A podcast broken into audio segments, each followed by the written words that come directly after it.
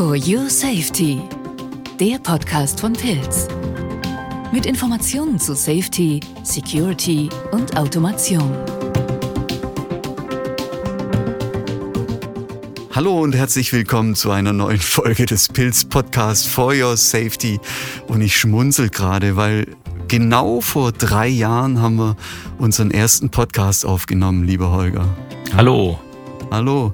Holger Bode und ich sitzen hier im Absorberraum und ähm, wir haben uns gedacht, dass wir ähm, ja eine kleine Wiederholung starten oder äh, letztendlich das Thema Pressen nochmal aufleben lassen wollen, weil und sage und schreibe, äh, also für den Pressenpodcast, also für unseren ersten Podcast, 7200 Downloads sind.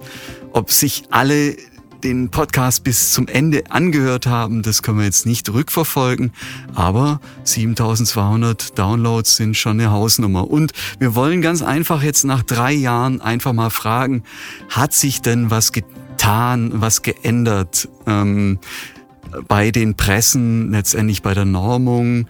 Und ähm, aber lieber Holger, bei dir hat sich jetzt bei Pilz so jetzt nichts geändert. Ja, bei mir hat sich nicht so viel geändert.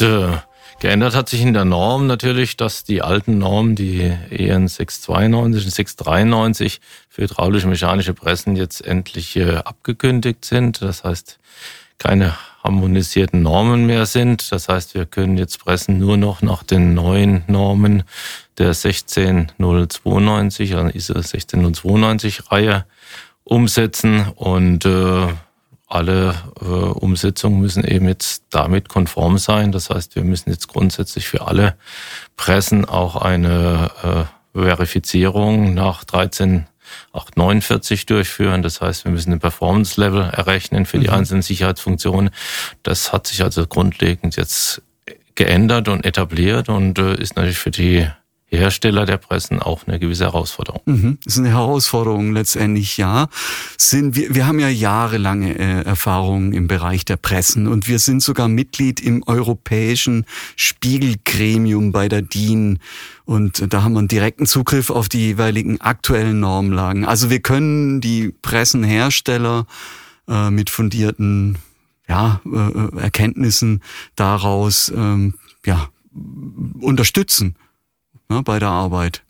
Richtig, ja. Wir ja. sind sowohl im Europäischen Spiegelgremium als auch direkt in der ISO-Normengremium tätig. Äh, aktuell im, vor allem im Bereich des äh, technischen Komitees 39, was sich mit Pressen im allgemeinen Sinne beschäftigt. Äh, Dort ist aktuell äh, die ehemalige EN 12622 oder ja noch vorhandene EN 12622 in der Überarbeitung. Das mhm. wird wohl ja im Laufe des nächsten Jahres, also denke ich im Herbst irgendwann, wird dann eine neue Norm rauskommen, wahrscheinlich eine EN ISO 6909, mhm. die sich eben mit den Abkantpressen beschäftigt und dann ein bisschen überarbeitet ist, vor allem eben international dann gültig sein wird. Mhm. Es waren jetzt für mich beim Zuhören und viele Normen. Können wir das nochmal wiederholen? Also nochmal, welche Normen sind da im Spiel? Also aktuell gibt's für die, speziell im Bereich der Abkantpressen, gibt's ja die EN 12622 äh, okay. als gültige C-Norm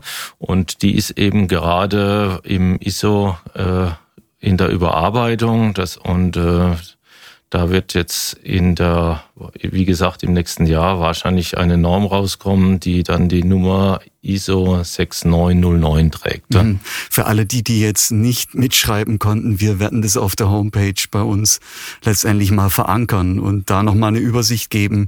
Ähm, vielleicht ist auch schon passiert. Ne? Also ja, gut. Ähm, also es gibt ja Sicherheitslösungen für alle Arten von Pressen. Also können wir da jetzt nochmal so die die Presse jetzt noch nicht so Pressen nicht so kennen. Ich arbeite bei der Presse- und Öffentlichkeitsarbeit. Ja, und da hast du ja ganz am Anfang erzählt oder im Vorgespräch, also Presse, Presse, woher kommt denn das Wort Presse? Presse kommt ursprünglich daher, weil ja die ersten äh, Vervielfältigungsverfahren damals eben äh, einen Druckstock enthielten. Da wurde ein Blatt Papier aufgelegt und das wurde dann eben mit einer handbetriebenen Presse eben gedruckt. Und mhm. daher kommt eben das Wort Presse auch. Und äh, ah. das erste waren dann praktisch diese wie man es vielleicht aus alten Filmen kennt, diese Spindelpressen, mhm. die man mit so einem Handrad dann umgedreht hat und eben dann den entsprechenden Druckeffekt dann bekommen hatte. Danke, danke, dass du mir die Presse erklärst. Ja, und diese Pressen gab es auch in anderen, für andere Sachen, auch Weinpressen waren okay. sogenannte Spindelpressen. Mhm. Äh, heutzutage werden sehr viele mechanische Pressen eingesetzt, die eben mit einem Extender arbeiten, der dann, die dann praktisch immer hoch und runter läuft. Oder äh, modernere Geschichten sind dann die Hydraulikpressen. Das heißt, hier mhm. wird man mit äh, Öldruck meistens eben einen Kolben bewegt, der eben dann die, die Presstätigkeit durchführt. Mhm. Dann gibt's noch sogenannte Abkantpressen. Das sind äh, Biegepressen, die hauptsächlich verwendet werden, um Bleche, dünnere Bleche eben zu biegen in mhm. allen möglichen Winkeln und Formen. Mhm. Und äh, ja, was haben wir sonst noch? Ja, pneumatische Pressen gibt's noch, die funktionieren wie hydraulische, eben nur mit Luft, kommen auch teilweise bei kleineren Drücken zum Einsatz. Und äh, was wir noch haben, sind sogenannte Schwenkbiegepressen. Die kennt man auch äh, früher aus der Werkstatt, sogenannte abkante Bänke, wo man von Hand früher eben Bleche eben gebogen hat in verschiedenen Winkeln. Das macht man heute teilweise auch äh, mit Antrieben. Mhm und äh, kann dementsprechend dann auch größere Bleche und so weiter mit äh, umbiegen. Mhm. Zur Abkantpresse kommen wir nachher nochmal, weil wir wollen nochmal das Thema Elektrotechnik oder Steuerungstechnik oder äh, eben auch Sicherheit mit dem Thema Pressen ähm, verbinden. Ja, und da ist die Abkantpresse ein, ein, tolles Beispiel mit der mitfahrenden Schutzeinrichtung. Aber das habe ich jetzt mal so vorweggenommen. Und wir wollen auch kurz über das Nockenschaltwerk sprechen. Aber jetzt sind wir jetzt nochmal zurück. Die Pressen, Pressen gelten als die gefährlichsten Maschinen. Ja, Pressen sind äh, ja auch von der Unfallstatistik her natürlich äh, gefährlich, weil eben dort äh, immer im Arbeitsbereich äh, sich äh, zumindest mal die Hände befinden, wenn die Teile mhm. eingelegt werden oder rausgenommen werden, also speziell bei Handeinlegepressen.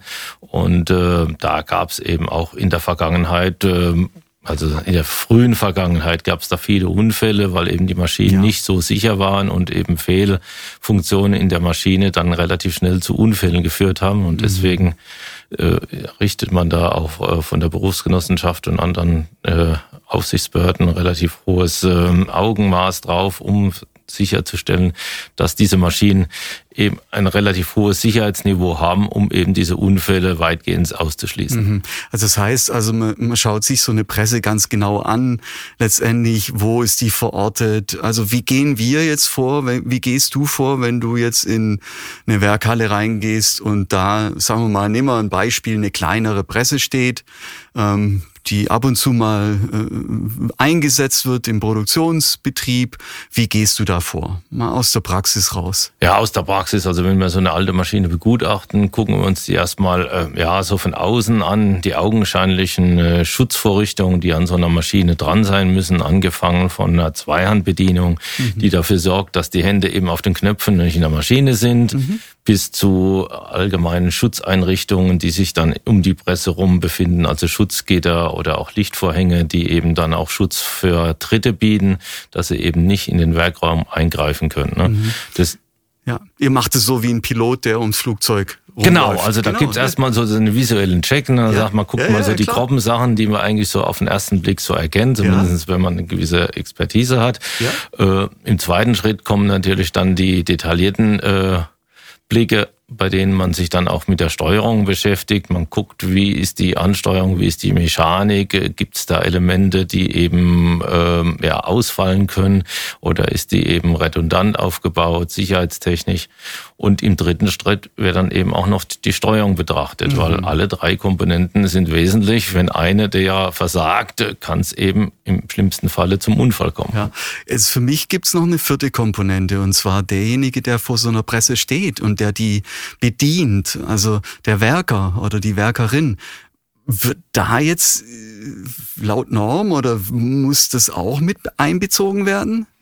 Ja, also ähm, ja, es gibt gewisse ähm, Bereiche, wo es mit einbezogen wird. Es gibt also speziell, wenn die Presse jetzt umgebaut wird, umgerüstet, äh, neue Werkzeuge reinkommen, dann ist vorgeschrieben, dass diese Personen eben auch eine entsprechende Schulung haben. Das, ja. Man nennt diese Personen dann Einrichter mhm. und die brauchen eben auch eine entsprechende Einrichterschulung, die eben von der Berufsgenossenschaft oder auch von uns äh, durchgeführt wird um eben denen eine gewisse Kompetenz zu geben, weil beim Einrichten eben eine erhöhte Gefahrenlage da ist, weil da noch nicht alle Sicherheitsfunktionen so funktionieren können. Sie müssen erst auf das Werkzeug oder auf den Prozess eingestellt werden. Mhm. Also der Einrichtbetrieb ist ein besonderes ähm, Moment oder ein besonderer Moment, wo eben auch viele Unfälle passieren. Ja?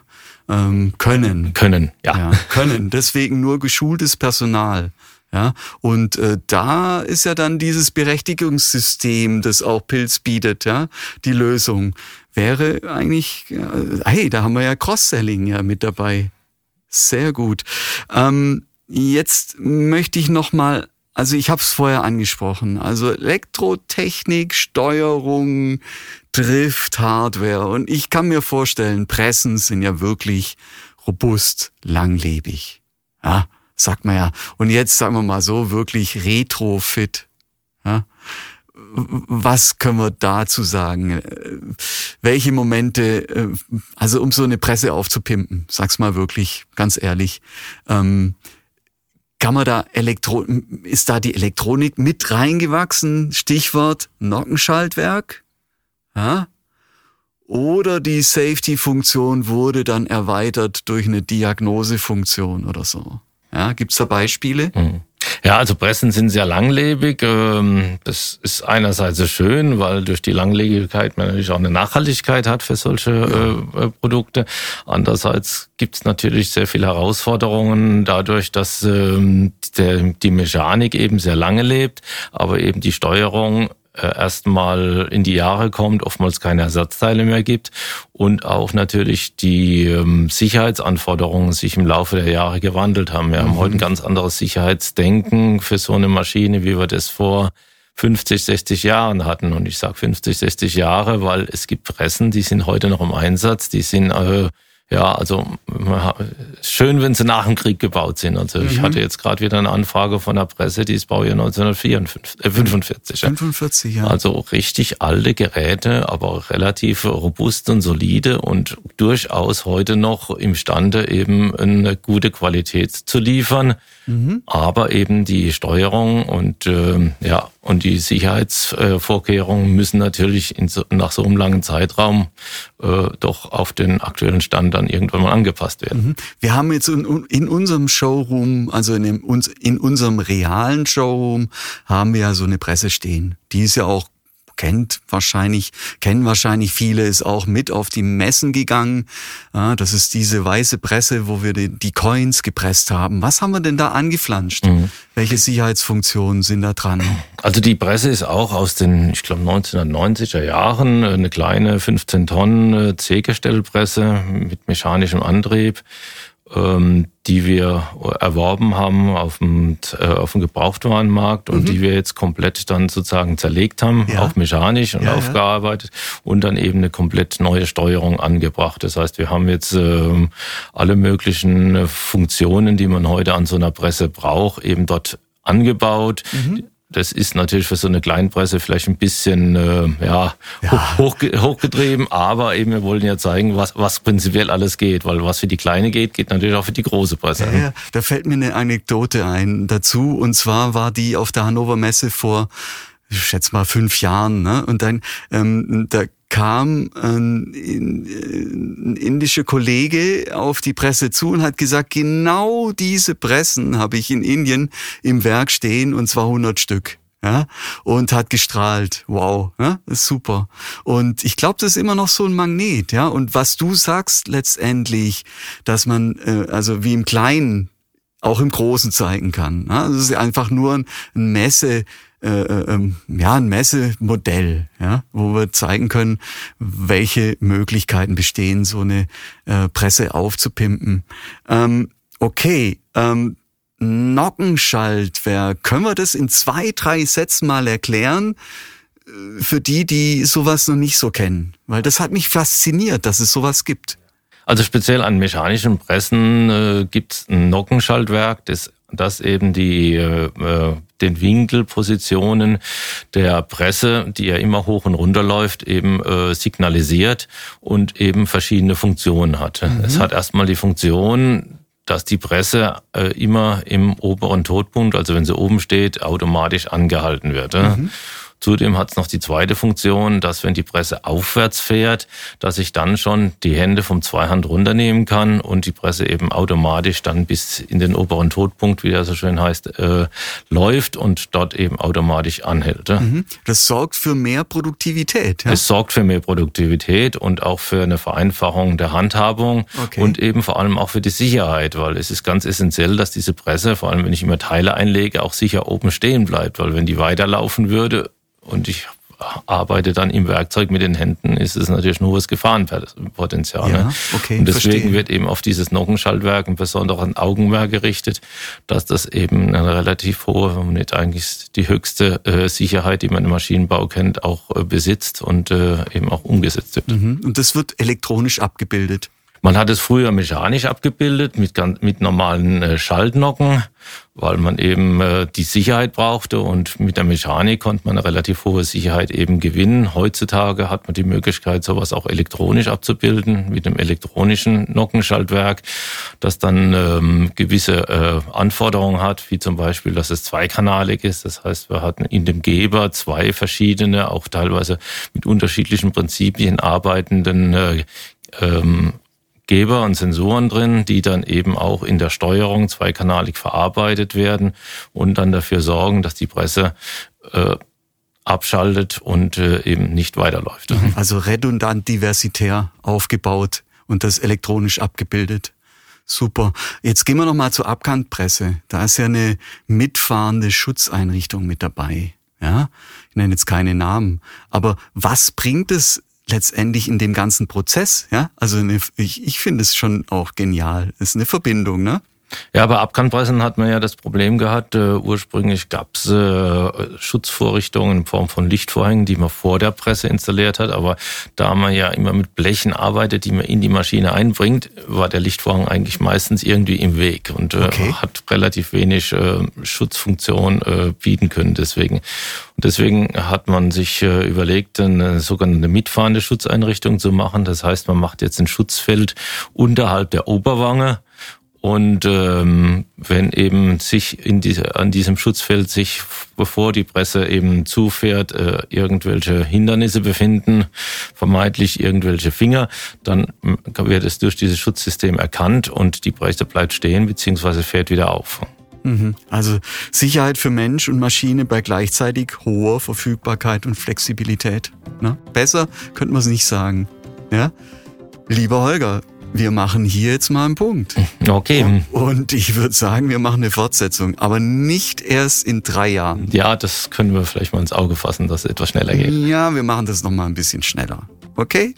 Gut, ich danke jetzt fürs Zuhören und ich danke dir, lieber Holger, für deine Expertise und ja, hoffentlich bis bald. Ja, gerne.